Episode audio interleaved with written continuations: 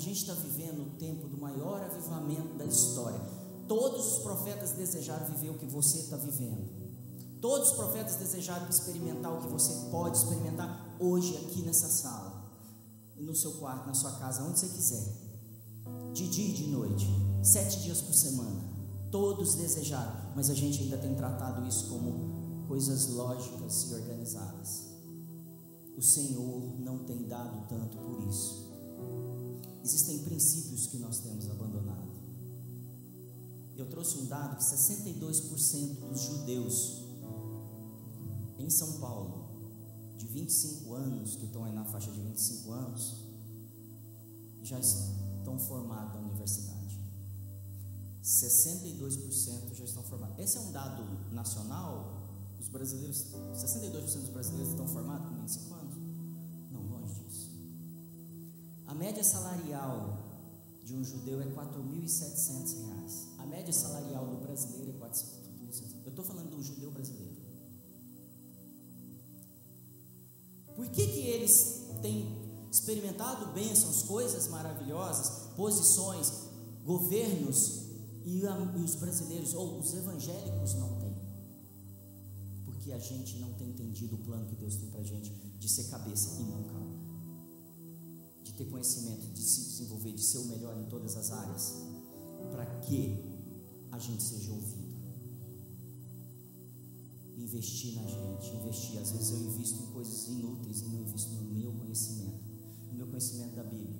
Às vezes tem escola bíblica que eu não me esforço para ir e a minha vida não muda.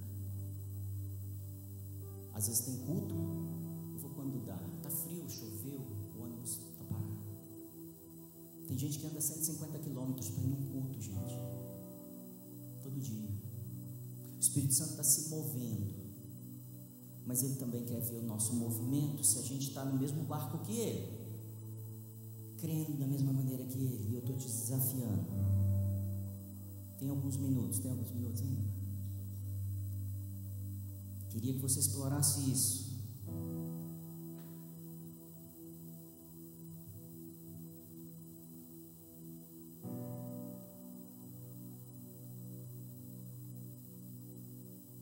Clay Nash falou assim: vocês conhecem Clay Nash?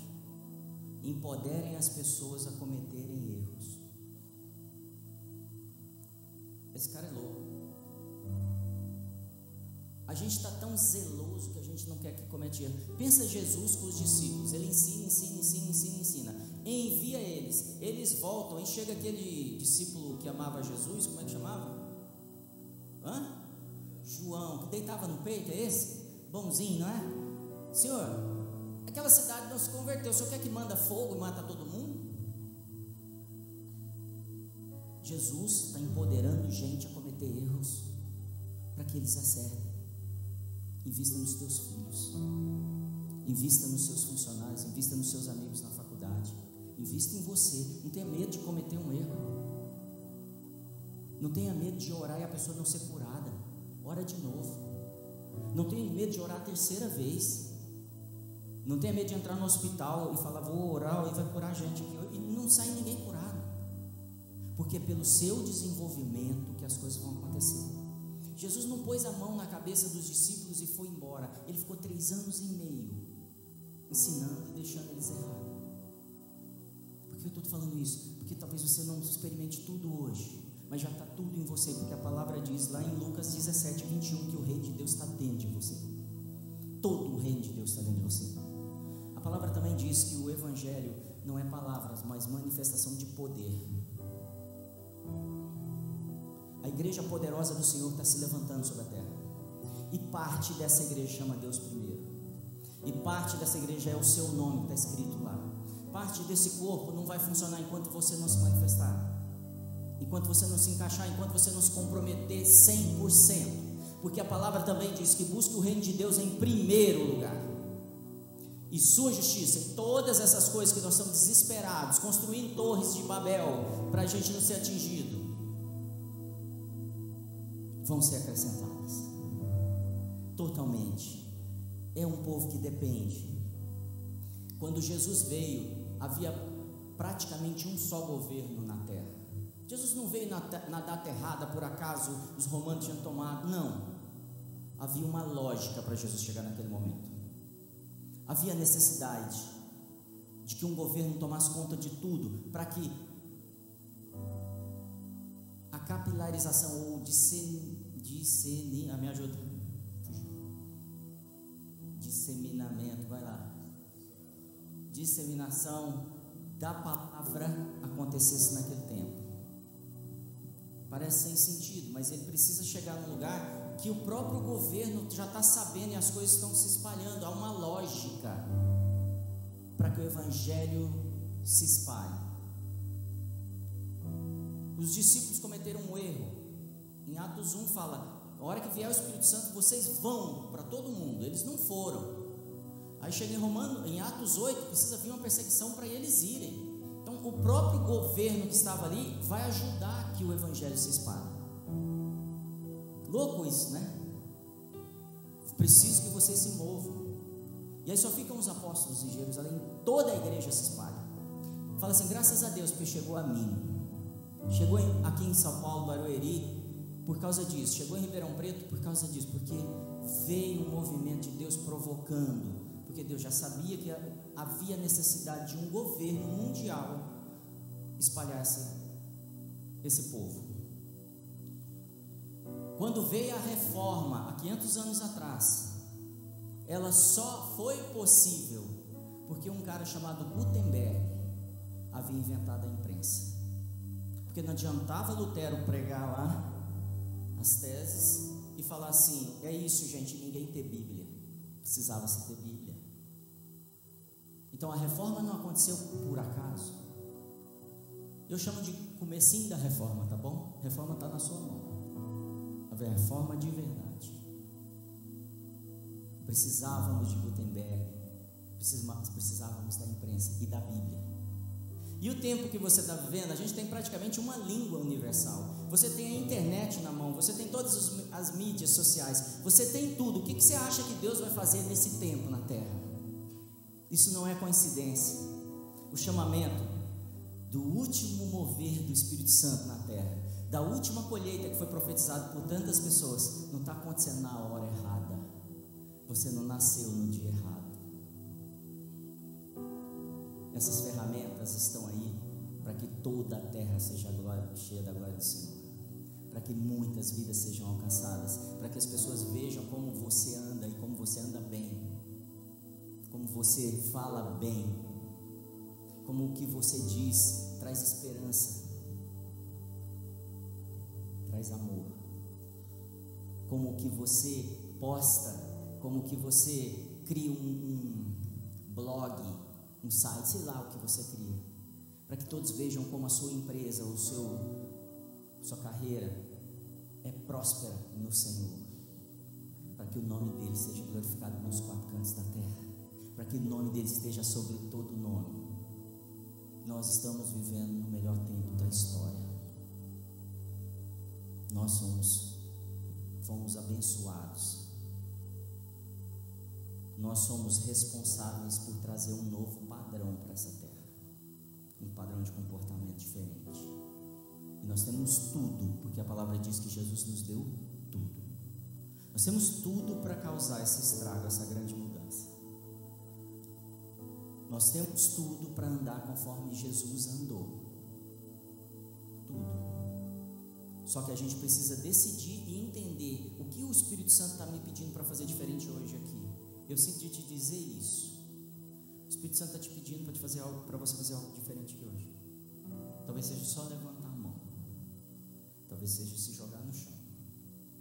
Talvez seja reconhecer Jesus como Senhor da sua vida e ser guiado por Ele em paz sem peso nas costas, sem religião, sem acusação, sem se preocupar com tudo que você já fez de errado, todos os pecados. Deixa eu te contar um negócio. O Marcos é o meu apóstolo, mas eu tenho um outro apóstolo antigo. Esse cara era assassino, chamava Paulo.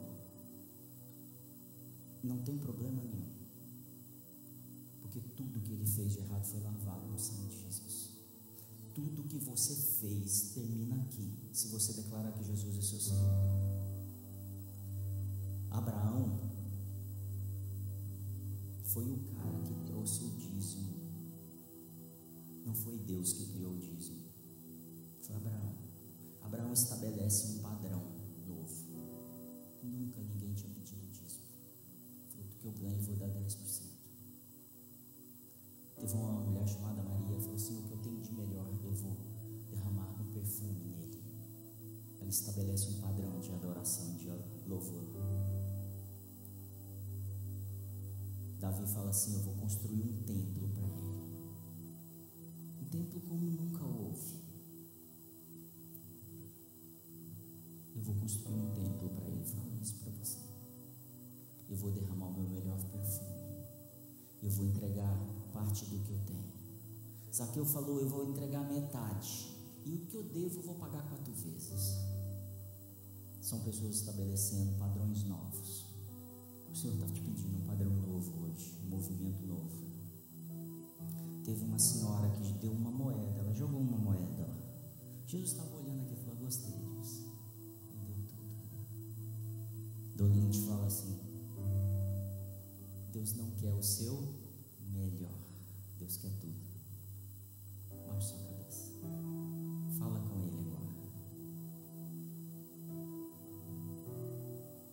Só você ir.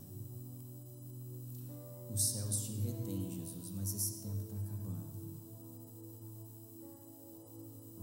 Porque nós sabemos que tu restaura todas as coisas hoje. Começa restaurando a nós aqui. Os céus te retêm até que toda a terra, todas as nossas vidas sejam restauradas. Começa a restaurar meu coração, minha esperança, Senhor. Eu creio na tua palavra, Senhor. Eu creio que tu disseste em Abacuque: E a terra se encherá do conhecimento da tua glória, Senhor. Começa enchendo a nós do conhecimento da tua glória. Começa enchendo qual é o nosso DNA, DNA Senhor. Vai enchendo qual é a paixão da nossa missão, Senhor. Vai enchendo, faz a gente sentir fisicamente como as, as águas enchessem o mar Senhor. Vai nos enchendo da tua glória, Senhor.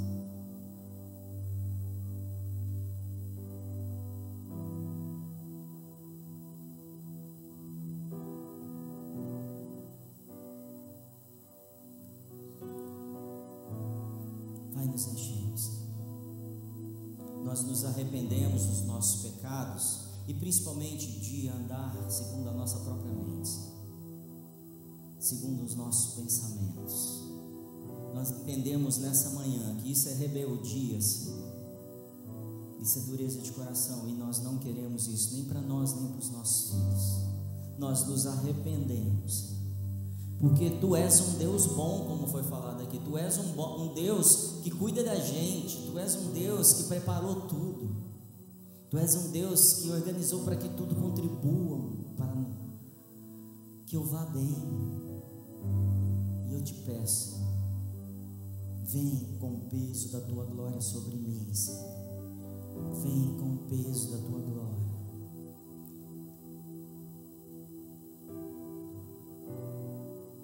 Vem com o peso da tua glória, Senhor. Se você sente que quer entregar sua vida para esse Deus bom, para esse Jesus que pagou tudo, me liberta de tudo, que tira todo o fardo, toda a opressão, toda a necessidade de remédio para dormir, entorpecentes, televisão, me faz dependente de tanta coisa e eu não me sinto cheio, não me sinto satisfeito. Se você quer receber esse Jesus que te ama, eu queria que você levantasse sua mão e declarasse assim: Senhor, eu te recebo como meu Senhor, eu te recebo como o Filho de Deus, o Salvador único. Declare isso. Se você sente que há uma missão e que você pode fazer muito mais, e que você quer ser capacitado, e que você quer mudar sua casa, seu, seu, seu bairro, sua empresa, seu trabalho, sua escola, seja lá o que for, eu quero te chamar aqui na frente, a gente vai orar por você. Pai, em nome de Jesus, vem trazendo teu espírito agora em peso, em peso e, novas experiências para cada um aqui, Pai. Novas experiências. Que venha o espírito que estava sobre Caleb, o espírito que estava sobre Josué, Senhor. Coragem, de entretenimento, entendimento, espírito de ousadia. Vem agora, Senhor, ministrando sobre cada um, Pai. Em nome de Jesus. Que venha o peso da tua glória, Pai. Que venha, Senhor, a ousadia que havia em Davi, em não se desdobrar e não se dobrar diante de gigantes, Senhor. Que venha, Senhor, com o teu puro poder, com a tua pura glória. Vem trazendo novos planos, Senhor. Traz esperança. Traz amor à tua missão, Senhor. Traz, Senhor, alegria do Espírito Santo. Traz restauração dos lares agora, Pai. Em nome de Jesus, eu declaro a restauração do teu casamento, Pai. O Senhor ouve a tua oração e Ele te diz: abraça o teu casamento com toda a força, em nome de Jesus. Ele é contigo. Vem, Senhor, se movendo. Vem, Senhor, se movendo. Em nome de Jesus. Vem, Senhor.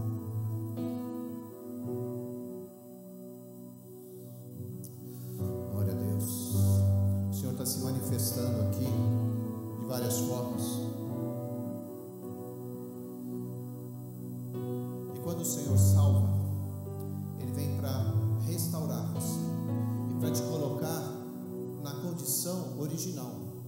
E quando Jesus criou você e me criou, Ele nos criou são saudáveis, curados, com vida.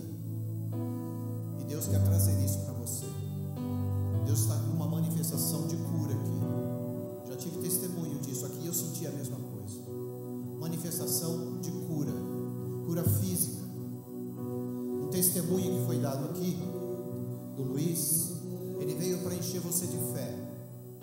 E eu clamo isso hoje, eu determino e declaro junto com você aqui na fé que nós temos em Cristo. Que Cristo depositou em nós, que a cura dele atinge você, para você levar onde você estiver, para você levar onde você pisar, para você se manifestar com quem necessitar mas hoje, aqui, nesse momento, nessa hora, Deus vai curar. Eu não sei qual é o seu diagnóstico. Eu não sei qual é o diagnóstico do médico na sua vida. Mas eu declaro a cura agora. Pai, no nome de Jesus. No nome de Jesus, nós clamamos pela cura física. Pela cura, Senhor Deus, de restauração de órgãos.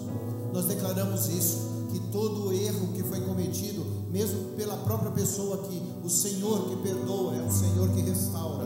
O Senhor que cura, é o Senhor que levanta, é o Senhor que quer te ver feliz, que quer te ver renovado, alegre, saudável, reconstituído.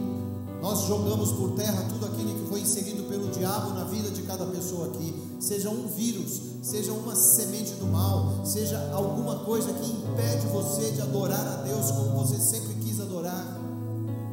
Nós declaramos a cura do Senhor, a cura do Senhor, a cura do Senhor a manifestação sobrenatural do Pai sobre a sua vida.